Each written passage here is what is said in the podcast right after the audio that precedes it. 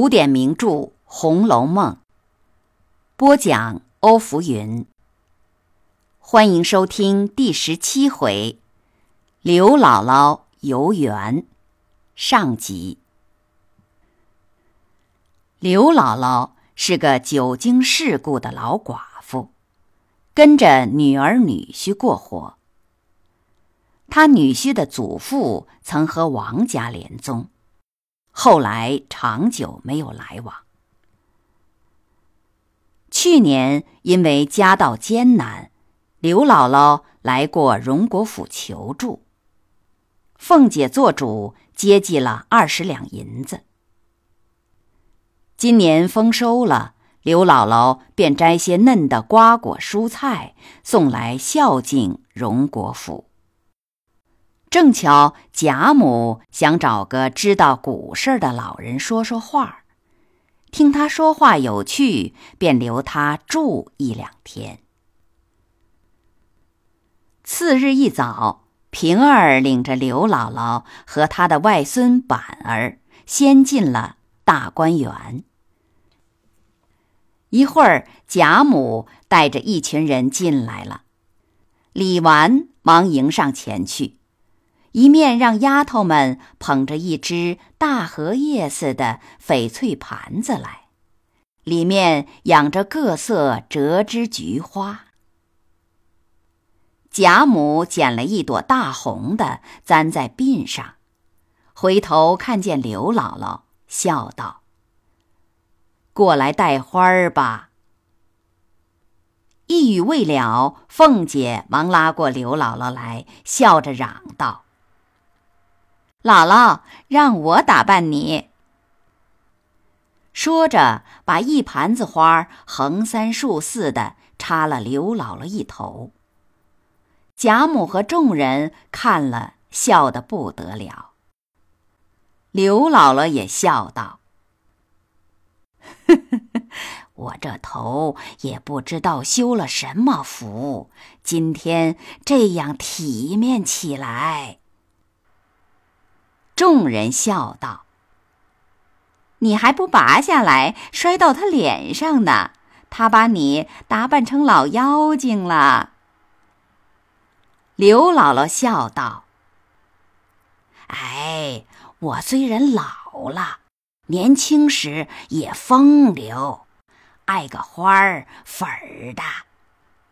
今儿个干脆来个老风流。”一行人来到沁芳亭上，贾母已然坐下，命刘姥姥也坐在旁边，问他：“这园子好不好啊？”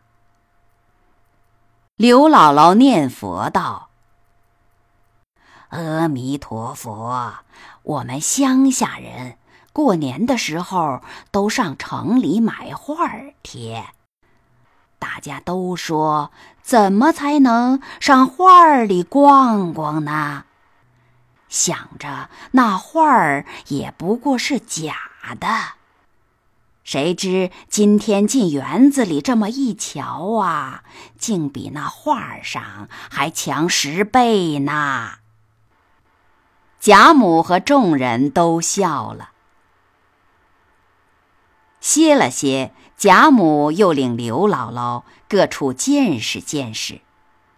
他们先到了潇湘馆。刘姥姥见窗下案上设着笔砚，又见书架上放着满满的书，便问：“这一定是哪位哥的书房啦？”贾母笑着指指黛玉说。是我这个外孙女的屋子。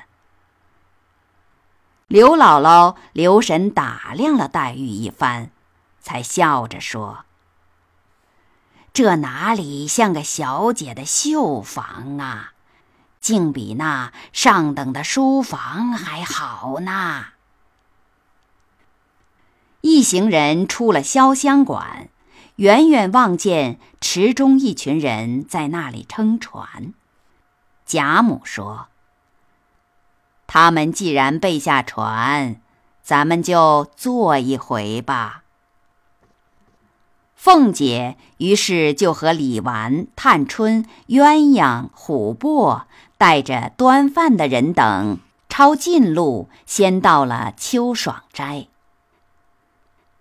在小翠堂上摆开桌案。鸳鸯笑道。咱们天天说外头老爷们喝酒吃饭都有个凑趣儿的，拿他取笑。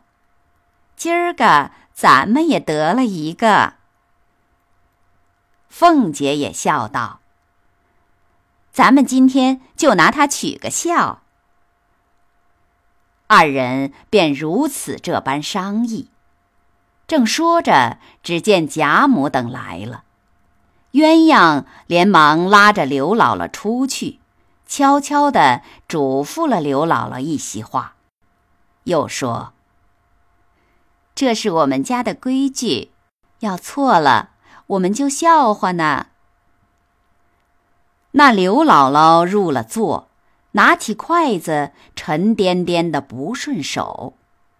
原来凤姐和鸳鸯偏偏。拿了一双陈年四棱象牙镶金的筷子给他。刘姥姥说：“这个叉耙子比我们那里的铁锨还沉，哪里拿得动它呢？”说的众人都笑起来。这时，凤姐捡了一碗鸽子蛋，放在刘姥姥的桌上。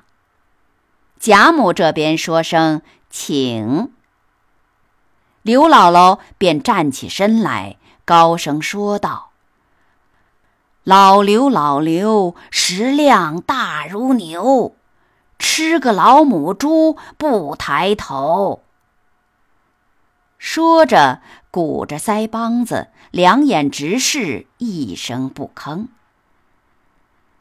众人先还发愣。后来一想，上上下下都哈哈大笑起来。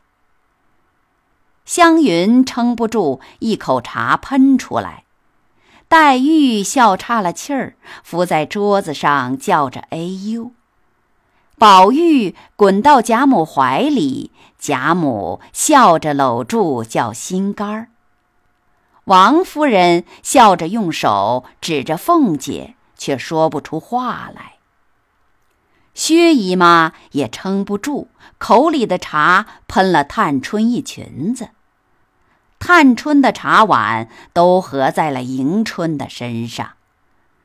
惜春离了座位，拉着她的奶娘叫着揉肠子。丫头们没有一个不弯腰屈背，也有躲出去蹲着笑的。也有忍着笑上来替主子换衣服的，独有凤姐、鸳鸯二人撑着，还只管让刘姥姥。那刘姥姥又夸鸽子蛋小巧，凤姐笑道：“一两银子一个呢，你快尝尝吧。”刘姥姥便伸筷子要夹。哪里夹得起来呢？好容易搓起一个来，才伸着脖子要吃，偏又滑下去，滚在地上。他连忙去捡，早有丫头们拾出去了。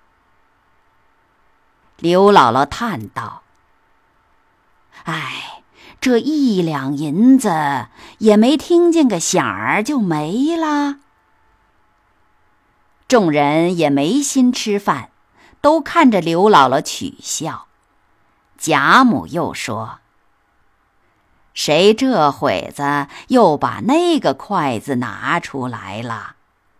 都是凤丫头指使的，还不换了呢？”